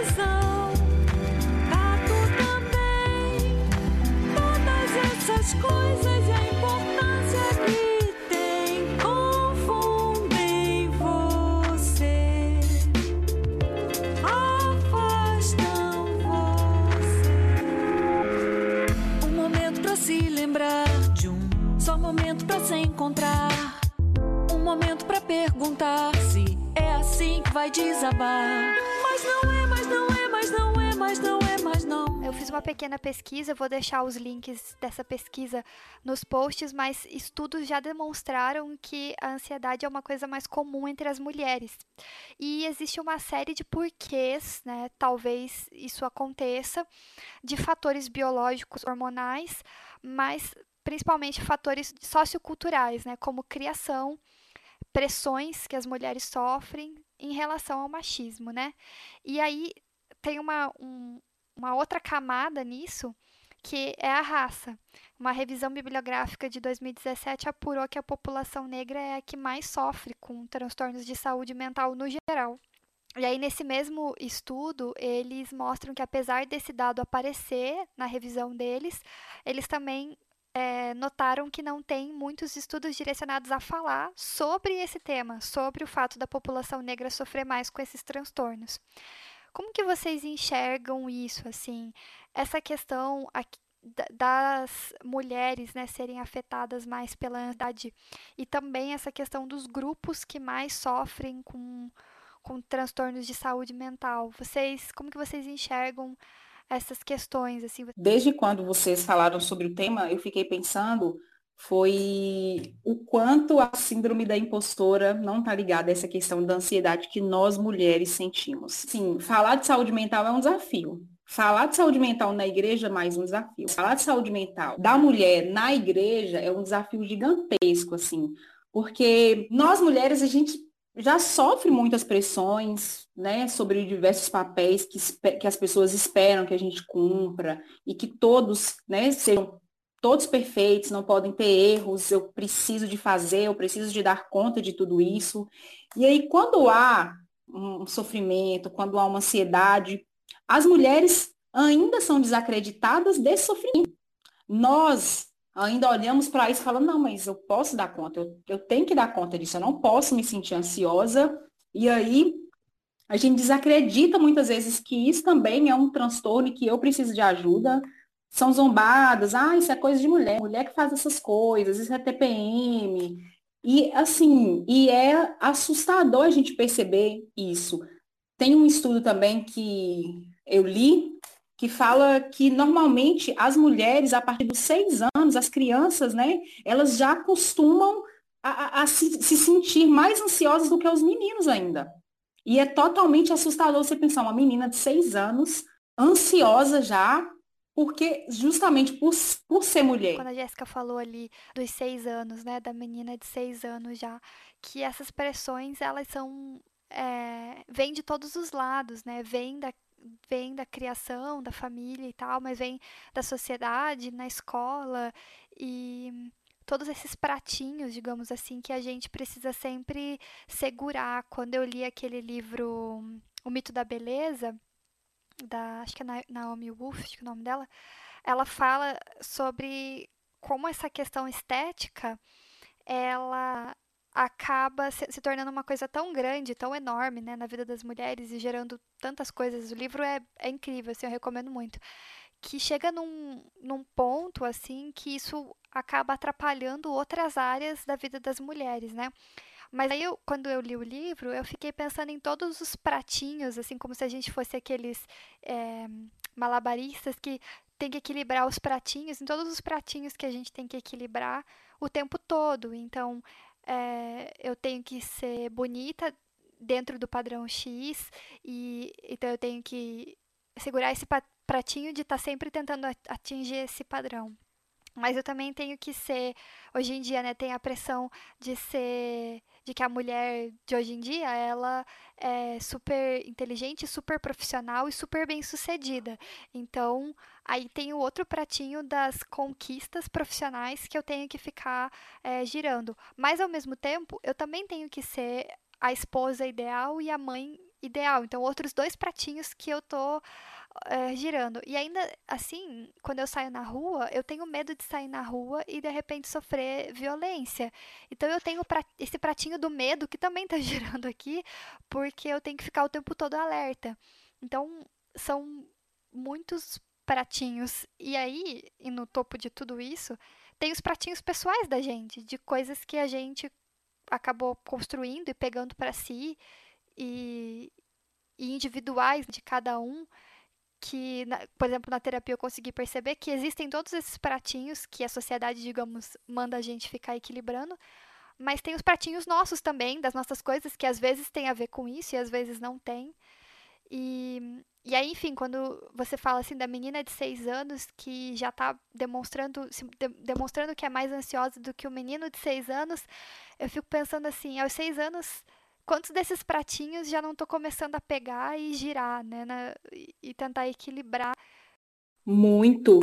E assim, a gente vê que nessa dessa nova formulação de ser, né, que a contemporaneidade nos exige, ainda além disso tudo, ainda tem essa cobrança assim, de você estar o tempo inteiro conectado, de ser uma pessoa bem vista na internet, de você ter um perfil profissional super bombástico nas redes sociais. Todas essas questões que a contemporaneidade ela nos empurra goela abaixo é mais um desafio também, porque a gente precisa estar o tempo todo conectado, mostrando para todo mundo também. E aí as pessoas ansiosas se sentem mais ansiosas ainda quando elas estão ali numa rede social, vendo foto de não sei o quê, de uma mulher tal, corpo tal, enfim mas respeito um pouco da síndrome de impostor, né? Da impostora. E eu passei a considerar isso, assim, mais claramente depois que eu fiz o mestrado. Porque eu me formei na graduação, eu sou formada em História, aqui na Federal e tal, e foi muito sofrida a minha graduação, foi muito difícil, eu sempre falo disso, foi uma experiência muito traumática a minha graduação. Eu vim de escola pública e eu não sabia formatar um texto no Word e eu tinha colegas que falavam três línguas já. Então foi algo muito traumático para mim. Eu me sentia muito deslocada. Eu sentia que eu não tinha inteligência suficiente para estar ali. Eu não sabia como é que eu tinha chego naquele lugar. E a graduação foi muito sofrida. E quando eu fiz o mestrado, mais madura, alguns anos depois, eu tive um desempenho muito bom, assim. Eu, o mestrado foi uma experiência, apesar de ser muito cansativa, eu trabalhava, fazia mestrado, não tinha bolsa, essa loucura de vida, mas foi uma experiência muito recompensadora para mim. E aí eu percebi que talvez eu diminuo a capacidade que eu tenho, assim. A minha orientadora sempre falava, poxa, você é muito inteligente, você escreve muito bem, você é uma boa pesquisadora, e eu não botava fé nela na graduação. E aí depois do mestrado, com o desempenho que eu tive, eu falei, olha, não é que talvez eu dou conta mesmo? Só que mesmo assim você sempre acha que, que não tá bom o suficiente o que você uhum. faz, assim, e, e é bizarro essa essa busca por querer uma perfeição que é inatingível, assim. E eu admiti para mim mesma que estudar é uma forma de canalizar a minha ansiedade há algum tempo, porque eu terminei o mestrado e na sequência eu fiz outra graduação. E aí foi bem difícil, né? Tava muito cansada e tudo. Aí beleza, eu terminei a graduação oficialmente em novembro do ano passado. E meses depois eu já estava vendo o programa de doutorado. Eu fiquei, gente, por quê? Por que, que eu tô fazendo isso comigo? Eu prometi que eu faria o doutorado com uns 40 anos, depois de ter filho e tudo sossegado. Por que. E aí foi um dia de eu tava sozinha em casa, parar e sentar e conversar comigo mesma. E é porque pela questão da minha ansiedade ser tão grande, eu acho, eu sempre assumo que eu não sou tão inteligente quanto eu deveria ser. E aí eu preciso continuar estudando e preciso continuar fazendo cursos e colocando mais linhas no Lattes para encontrar um espaço no mercado, sabe? Então é muito bizarro, assim, porque a gente corre atrás, a gente já tem que correr mais longe e com mais obstáculos por ser mulher. E aí quando a gente é ansioso, vira meio que qual que é a causa e qual é a consequência, mas a gente parece que continua colocando mais cargas e mais motivos para correr porque nunca é o suficiente o que a gente fez, a gente sente que nunca é o suficiente. E, e sim, eu acho que isso é um pouco porque nós somos mulheres, então você sempre está competindo com alguém, você sempre está competindo com alguém que às vezes é menos qualificado do que você, só que só que ele é homem, só que ele tem alguma coisa que faz com que o chefe ache que quando ele se porta de maneira enfática, ele é uma pessoa né, que tem uma liderança, e aí quando você é mulher e faz a mesma coisa, você é descontrolada, ou você é controladora e não sabe ouvir a opinião dos outros. Uhum. Então a gente nunca está 100% adequada aos ambientes em que nós vivemos. E aí é óbvio que isso vai gerar uma, uma população ansiosa, porque a gente sempre tem que pensar nas consequências do que faz. E o ansioso faz isso para todas as áreas da vida. Mas mesmo o mercado de trabalho, as interações sociais, elas já impõem isso, assim. Hoje eu reconheço, eu sou uma pessoa que, que tem uma... É, eu gosto de estar à frente, eu gosto de falar coisas, eu gosto de me comunicar com os outros, mas na escola eu cresci ouvindo que eu era a menina mandona, a menina que queria que tudo fosse do jeito dela no grupo. Mas é porque talvez eu estou vendo uma coisa melhor do que os outros e as pessoas não aceitavam pois eu era uma menina. Então, isso existe, né? De a gente ter posturas que homens e mulheres, se eles fazem a mesma coisa, são vistos de maneiras diferentes. E isso gera, não adianta, ele gera um sentimento de que a gente sempre tem que ponderar o que está fazendo e pensar em todas as possibilidades e probabilidades e já tentar ir diminuindo esses possíveis incêndios que virão para nossa vida se a gente não se comportar certo, se a gente estiver com a roupa errada e, e N fatores que a gente sofre todo dia, né? É justamente sobre essa questão da pressão estéreo quando, quando eu era, eu era menor, né? Porque eu, desde criança, desde que eu me conheço assim, por, por pessoa, eu sou uma mulher gorda, uma mulher grande, né? Assim, é, a estru minha estrutura óssea é maior do que muitas pessoas, muitas meninas. E desde criança, é, eu lembro de ficar ans... na época eu não sabia que era ansiedade, né?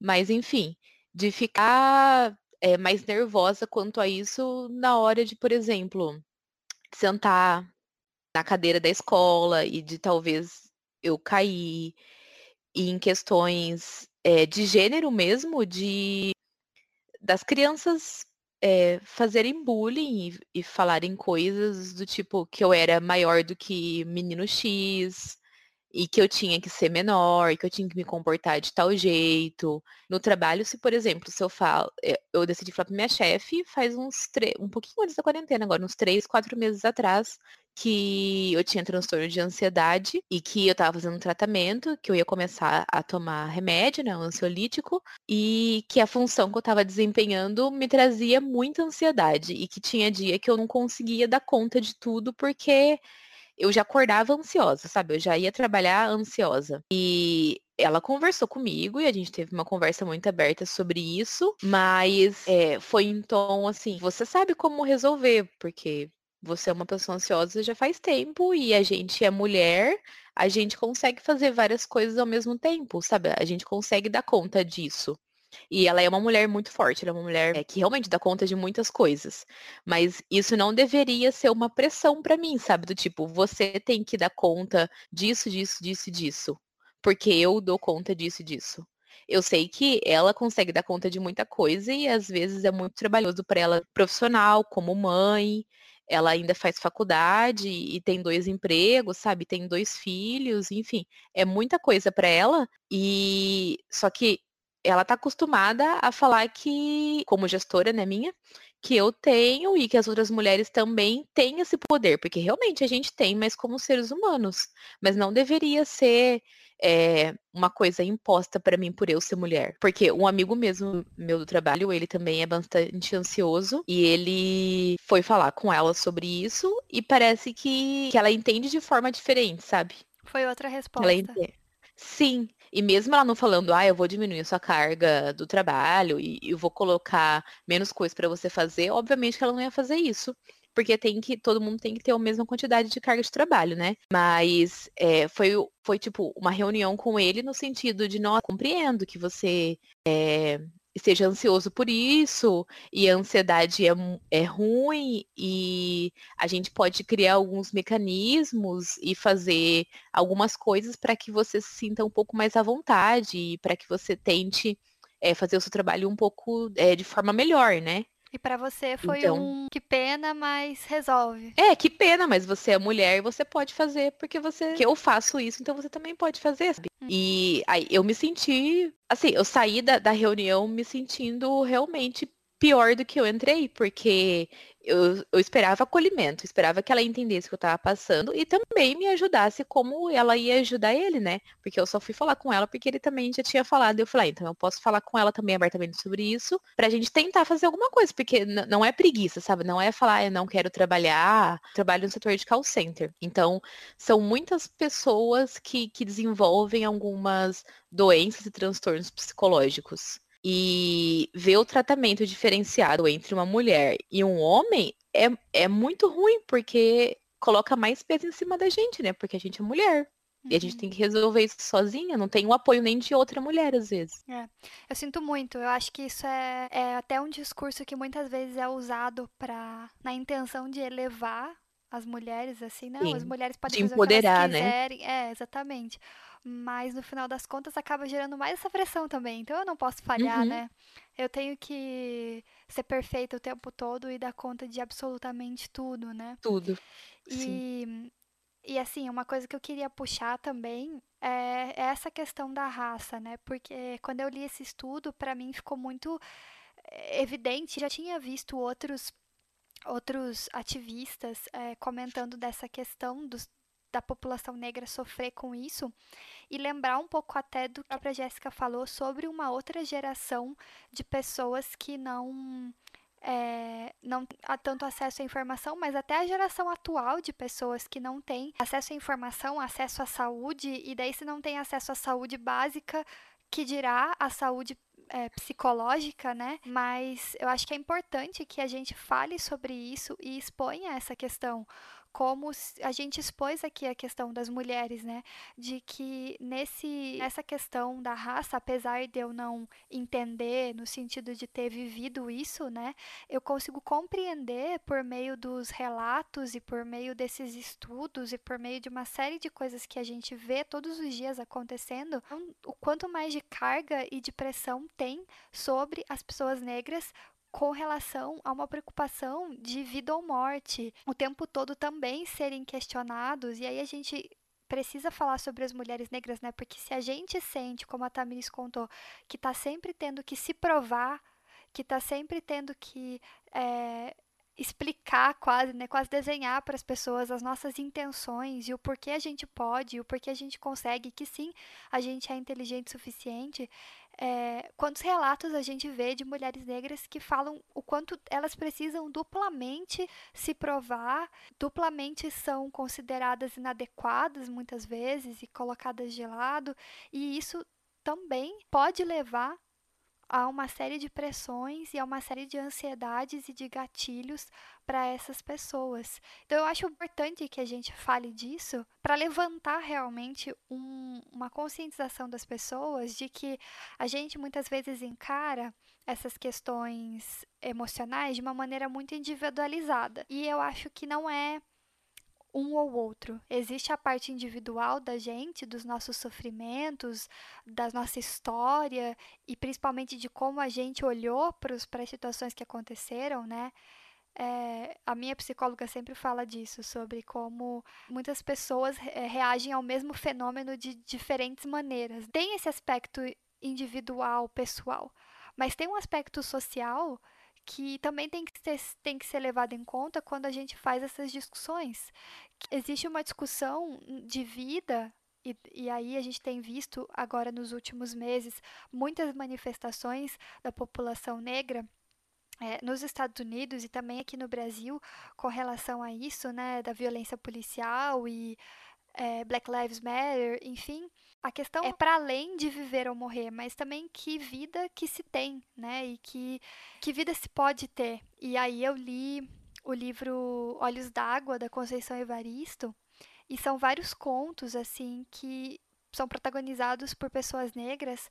E aí você, quando você lê os contos, você consegue compreender pela história dela e imaginar o que tipo de consequência emocional e psíquica essa realidade traz para as pessoas e que de repente elas vão passar a vida inteira delas não sabendo que é, não é normal ou que elas estão numa situação de sofrimento e que elas podem ser ajudadas, né? É, no, eu acho que você deve disponibilizar os links, né? Uhum. E tem um dos links que você mandou, fala sobre uma pesquisa que fizeram é, sobre a saúde mental e sobre essa questão ligada à raça, etnia, enfim. E assim, eu fiquei aterrorizada, assim. Primeiro, porque a pessoa já expôs logo de cara assim, a necessidade de se pesquisar sobre isso, sobre essa questão da saúde mental, ligada à questão da raça, dos negros. E assim, mais de cara eu fiquei quando eu li que 52,8% das mulheres negras sofrem depressão. Porque assim, imaginar isso, eu fiquei eu fiquei tão, falei, gente, se para a mulher como você já disse, já para a gente já é difícil essa discussão que a gente já está tendo aqui, já é um processo, né, da, essa dificuldade que a gente tem de falar sobre isso para uma mulher negra. Assim, eu, eu ainda tô tão assim chocada com isso, assim.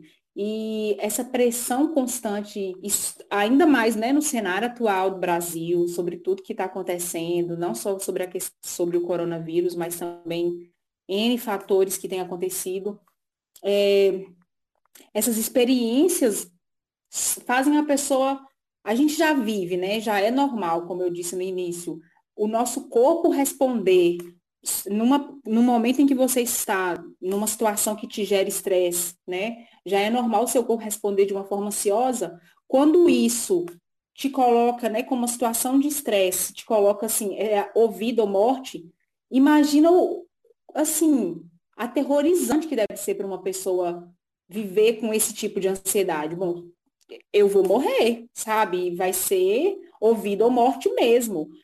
Seu corpo responder dessa forma, assim, eu não, não consigo nem imaginar a dimensão dolorosa que deve ser isso. Uhum, exatamente. E é preciso a gente enquanto comunidade cristã, né, é, assim como a gente falou sobre a importância da gente transformar esses lugares é, falando disso e também trazendo essa questão, né, trazendo essa importância das questões sociais e estruturais que têm relação com isso, né, que não estão separadas, que não são coisas assim que excluem umas às outras, né, elas estão na verdade amplamente relacionadas. Vou te falar porque as pessoas sadias adoecem, bem alimentadas ou não, porque perecem, tudo está guardado na mente. O que você quer nem sempre condiz com o que o outro sente. Eu tô falando é de atenção que dá cola ao coração e faz marmanjo chorar. Se faltar um simples sorriso, às vezes um olhar que se vem da pessoa errada. Não conta, a amizade é importante, mas o amor escancara tampa o que te faz feliz. Então eu queria perguntar para Jéssica quais são os possíveis tratamentos para ansiedade e se é possível uma pessoa ser curada, eu coloquei ali entre aspas, né? Mas se é uma, pessoa, uma pessoa pode ficar assim, curada uhum. da ansiedade. Bom, sem dúvida, psicoterapia e medicamento, caso a pessoa tenha necessidade disso, né? E sobre a questão, é claro que também tem vários outros tipos de exercício, como vocês também já citaram, a questão de respiração, exercício físico, é, hábitos mais saudáveis, é, meditação, enfim, tem várias outras coisas que vão auxiliar, é, minimizar talvez assim aquele sintoma ansioso, mas isso não substitui a ajuda de um profissional. Sobre a questão da cura, né, entre aspas, a psicologia também ela não vai te prometer cura. A psicologia não nem pode, tá? Então, se, se vocês verem um profissional aí prometendo cura em cinco sessões, corre que é cilada. A psicologia não promete cura. A psicoterapia ela vai te auxiliar, né, lidar com esses, com esses sintomas de ansiedade, para aliviar esses sintomas, para te ajudar a desenvolver é, resiliência, para te ajudar a entender e possivelmente controlar uma crise, como também vocês já falaram sobre isso, de você saber o que que vai, que gatilho é esse que gerou, que vai estar tá te gerando uma crise, de você saber se colocar numa situação ou não se colocar numa situação que pode te trazer uma ansiedade extrema, para você prevenir novas ansiedades ou novos sintomas, novas crises, enfim. O psicólogo ele vai te auxiliar em todo esse, em, em todo esse processo, entender qual que é a, a raiz dessa ansiedade sua, se é algo puramente biológico ou se tem outras questões para além disso que precisam ser resolvidas, né? Enfim, tudo isso você vai descobrir lá na sessão de terapia, então bora fazer terapia. E a gente sabe que esses tratamentos custam dinheiro, é, e nem sempre eles são tão baratos, então eu vou tentar deixar no post uh, alguns recursos de acesso à terapia que sejam gratuitos ou com valores reduzidos. É, vou tentar conseguir de o máximo de locais possíveis, mas uh, de qualquer forma, se não tiver nesse post, procure é, na sua cidade, na sua região, que existem muitas iniciativas de, de tratamento psicológico mais acessível e não deixe de se cuidar. Assim, normalmente nas faculdades, né, eles têm a clínica escola, que são os estagiários, né, os alunos de psicologia, eles fazem atendimento, é óbvio que é tudo supervisionado pelos professores, que também são psicólogos, que não cobram, ou se cobram é, algo assim, ajudas é, com cesta para montar cesta básica, enfim, mas procure na, nas faculdades da, da sociedade, caso tenham, porque as faculdades oferecem, né, as clínicas escolas, elas oferecem esse, esse tipo de tratamento que é extremamente válido. E também, assim, no, falando né, no contexto da pandemia, tem muitos, muitas ações voltadas para isso, muitos profissionais que estão atendendo online de forma gratuita, é, tem muitos recursos sendo, sendo disponibilizados para isso também. Conselho para dar para pessoas que ou acabaram de descobrir que podem ser ansiosas, que podem estar passando por, por, por uma dificuldade assim, ou que já estão lidando com a ansiedade é, faz algum tempo. Se vocês tiverem algum, não necessariamente um conselho assim, faça isso e você vai resolver, porque a gente já falou muito aqui sobre como realmente não é assim que funciona. Mas algo que vocês aprenderam de repente nessa jornada e queiram compartilhar.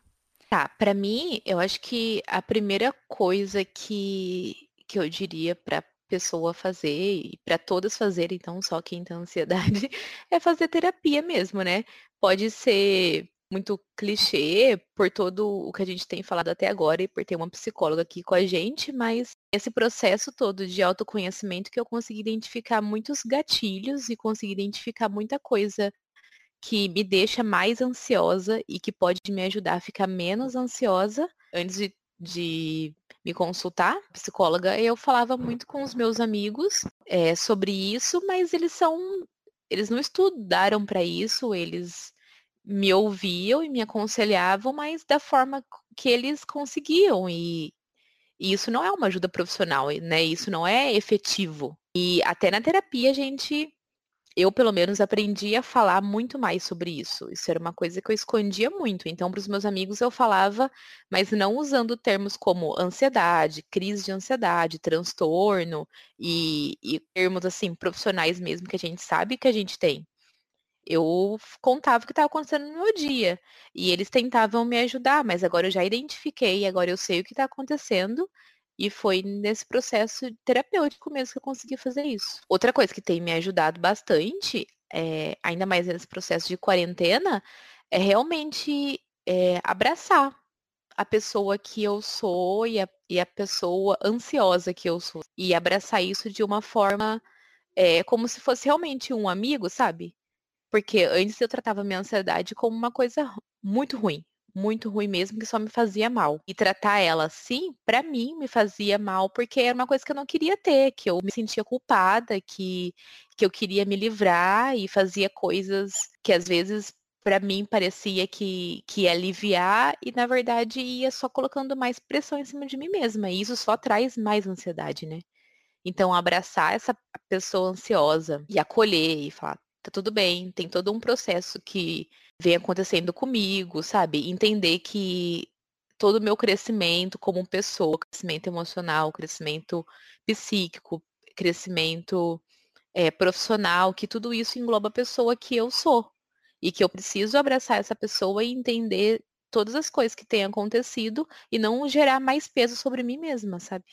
É, acho que eu não, não, sei, é difícil dar dicas, me sentir responsável por estar dando dicas, mas duas coisas que, que eu tenho tentado fazer e que acho que podem ajudar é tentar não sentir tanta culpa na vida, lidar com as coisas, mas sem nos culpar e entender, ok? Tem coisas que a gente de fato erra e assumir, essas coisas é importante, mas não se culpar por todas as coisas que acontecem de errado, não não engolir essas coisas como se a gente pudesse fazê-las sumir assim. É uma coisa que eu acho que é importante, sabe? diferenciar, se responsabilizar e se culpar. Eu acho que é uma coisa importante, assim, de quando a gente de fato tem responsabilidade, inclusive, né? Porque, por exemplo, Brasil 2020, a gente se culpa, chora, se responsabiliza e não pode fazer nada, né? Mas eu acho que isso, assim, de tentar não sentir tanta culpa e tentar levar a vida mais leve, pelo menos um aspecto da vida de cada vez, sabe? Que seja uma, uma coisa que você consegue fazer com que vá melhor, com que vá mais leve, uma coisa que te faz bem. É, eu, ano passado, voltei a ler, eu, eu, leio muito e tudo, né? mas quando eu estava muito mal, eu procurei refúgio em livros que já têm um local de conforto e muito especial na minha, no meu coração, assim, então eu voltei e li todo Harry Potter de novo, peguei alguns livros que eu já gosto muito, porque são coisas que, que essa, a gente sabe que precisa, né? O, o, ansioso quer controlar tudo e sabe que não consegue, mas pelo menos você lendo o livro favorito que você já leu dez vezes, você sabe que aqueles personagens vão estar ali. E você é, para mim funciona, né? Porque eu gosto muito de ler. Então tem coisas assim, ah, você gosta muito de um filme, vai assistir de novo quando você tá mal. É, não tenta fugir da crise, mas também não dê espaço para que ela se torne maior do que você, assim, porque apesar de que quando a gente está dentro da crise não conseguir enxergar isso, nenhuma crise é de fato maior do que nós somos. Então, existem subterfúgios, assim, e cada um vai ter um tipo de coisa diferente. Tem gente que vai ser fazer exercício físico, tem gente que vai ser artesanato. Para mim, a leitura é uma das principais, assim, que me ajuda e me acalma, exige foco, exige concentração, silenciar o mundo externo e até o próprio mundo interno, né? A cabeça que quase nunca silencia. Então, é, eu acho que essa questão de falar com outras pessoas, né, é extremamente importante, caso você tenha um, um amigo muito próximo como meninas, agora eu não lembro quem falou que estava numa crise, ligou para um amigo. Tem esse ponto de apoio no momento assim que você sabe que vai surgir uma crise, alguém que você pode ligar, que você pode conversar sobre isso, que você pode falar e tentar racionalizar sobre esse medo e essa ansiedade extrema que você estiver sentindo. Você não precisa, e eu acho que também nem deve passar por isso sozinho, né?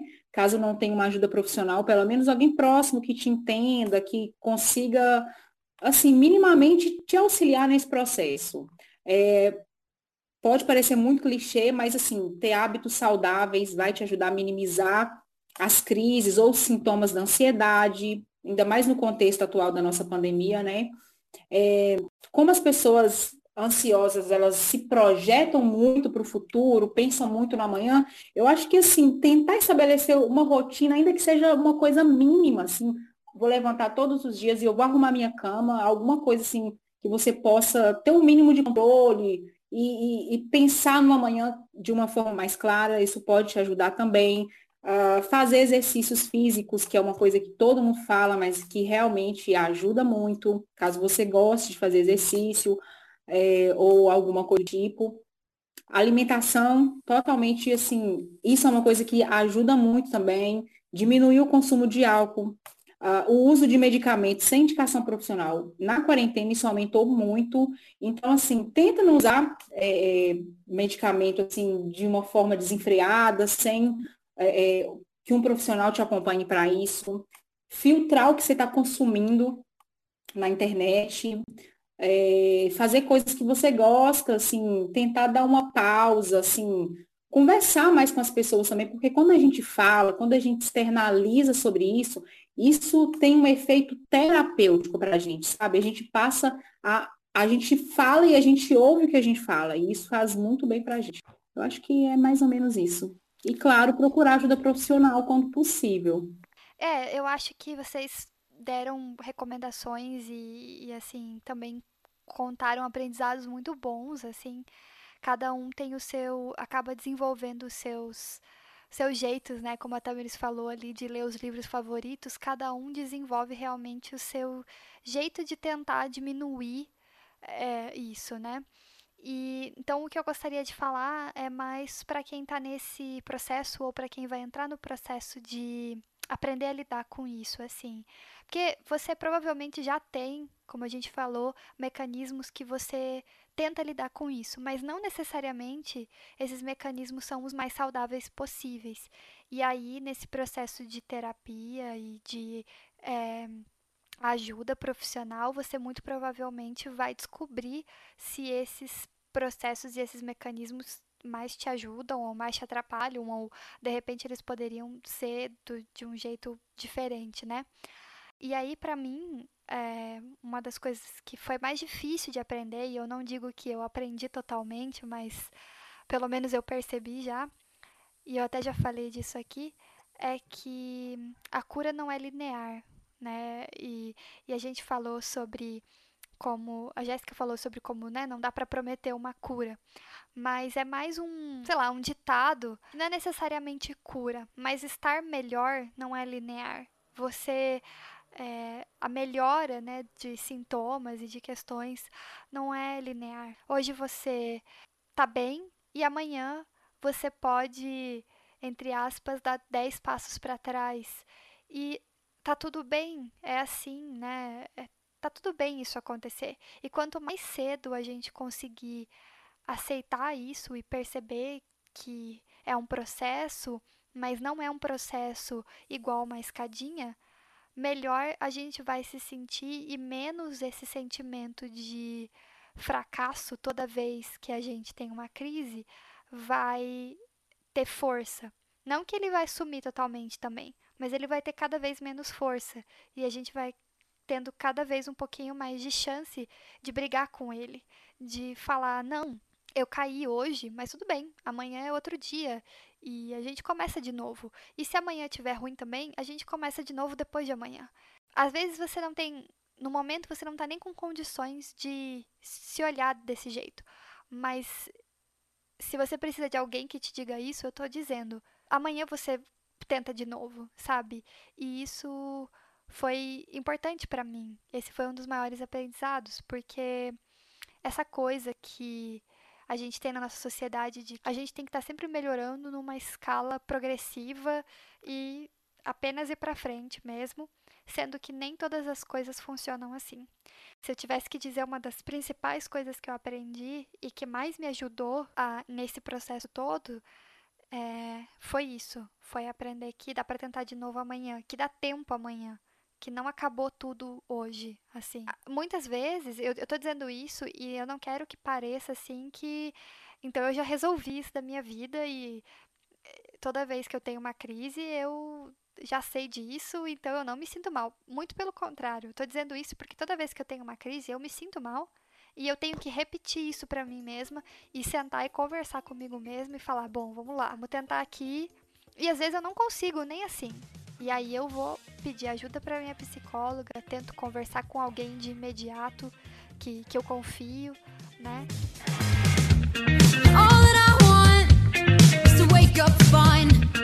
Tell me that I'm alright, that I ain't gonna die. All that I want is a hole in the ground. You can tell me when it's alright for me to come out. Eu gostaria de indicar dois Ah, livros. É, eu li os dois ano passado. E, na verdade, um deles eu terminei esse ano, comecei ano passado, e eles têm muito a ver com essa busca por um equilíbrio. E os livros são Liturgia do Ordinário. Ele é da editora Pilgrim, que é um aplicativo cristão de e-books e audiobooks, mas ele publicou fisicamente e vende o, o livro. E ele é da autora Tish Warren, eu não consigo falar porque eu tenho a língua presa, é alguma coisa assim sobre o nome dela. E esse livro vai mostrando como a gente tem, como a gente pode se relacionar com Deus ao longo das coisas do nosso dia a dia. E aí ele tem um pouco a ver com o que a Jéssica falou por último, de, por exemplo, arrumar a cama todos os dias. Ela vai pegando elementos que são absolutamente comuns na nossa vida, como arrumar a cama, como escovar os dentes, e ela vai relacionando essas esses hábitos e essas ações com elementos da liturgia da vida cristã, assim. E ela é anglicana, então eles têm uma questão muito mais ampla da liturgia do que a igreja presbiteriana, por exemplo, e o livro foi fascinante para mim, assim, eu fiquei completamente apaixonada. Eu já ouvi o, o, o audiolivro duas vezes, porque eu gostei tanto que eu terminei e ouvi de novo ele depois. Mas o livro da Emma Scrivener é um novo dia, deixando para trás ansiedade, fome, controle, vergonha, ira e desespero. E a autora é uma pessoa que teve distúrbios alimentares, por ser uma pessoa controladora e não conseguir controlar mais nada na vida dela. E ela acabou desenvolvendo depressão também. É um, é um relato muito profundo, só que ela tem uma jornada muito bonita no livro, assim, de encarar como Jesus aparece na nossa vida e nos ajuda a deixar essas coisas, a conseguir abrir mão delas. Então também foi um livro que a, a editora Ultimato lançou em junho do ano passado, e quando eu vi a propaganda na revista, eu falei, eu preciso ler esse livro, porque é isso que eu tô passando, eu preciso deixar essas coisas para trás, algumas dessas coisas, né, eu não lido com todas as coisas que a autora trabalhou, mas foi uma leitura muito, muito bonita para mim, assim, me marcou muito. E a gente já gravou sobre depressão na Crentaços, a gente fez um podcast sobre depressão ano passado, Verdade. com pastores e um psicólogo também, que também é pastor, e a gente fala um pouco de ansiedade também, mas aprofunda um pouco mais nessa, nessa outra questão mais. ma- Acho que mais delicada ainda de se discutir dentro da igreja, né? Que é a depressão. Uhum, Sim. Ótimo. Duas ótimas recomendações. Esse livro, Liturgia do Ordinário, tá na minha lista há muito tempo. Acho que eu vou dar uma passada na frente dele. Eu Olha. passaria. Ele é ótimo. Eu posso fazer uma indicaçãozinha também que está super rodada na internet e, e que, assim, vale super, mega a pena ler. É o da Brené Brown, que é a, a Coragem de Ser Imperfeito. Por favor, gente, esse livro é um fenômeno. Assim, ajuda a lidar com essa questão do controle. Tem, inclusive, um documentário na Netflix. Eu aconselho vocês a lerem ou assistirem o documentário, porque vão te abrir, assim, brechas, assim, na cabeça que vocês vão falar, meu Deus do céu, o que está acontecendo? Então, procure saber um pouquinho, porque ela é fantástica. Eita, fiquei curiosa. Também tô pondo na minha lista. então, muito obrigada a quem ouviu até aqui e deixa o que você achou do programa nos comentários. Tchau, pessoal. Tchau, pessoal. Tchau. Tchau.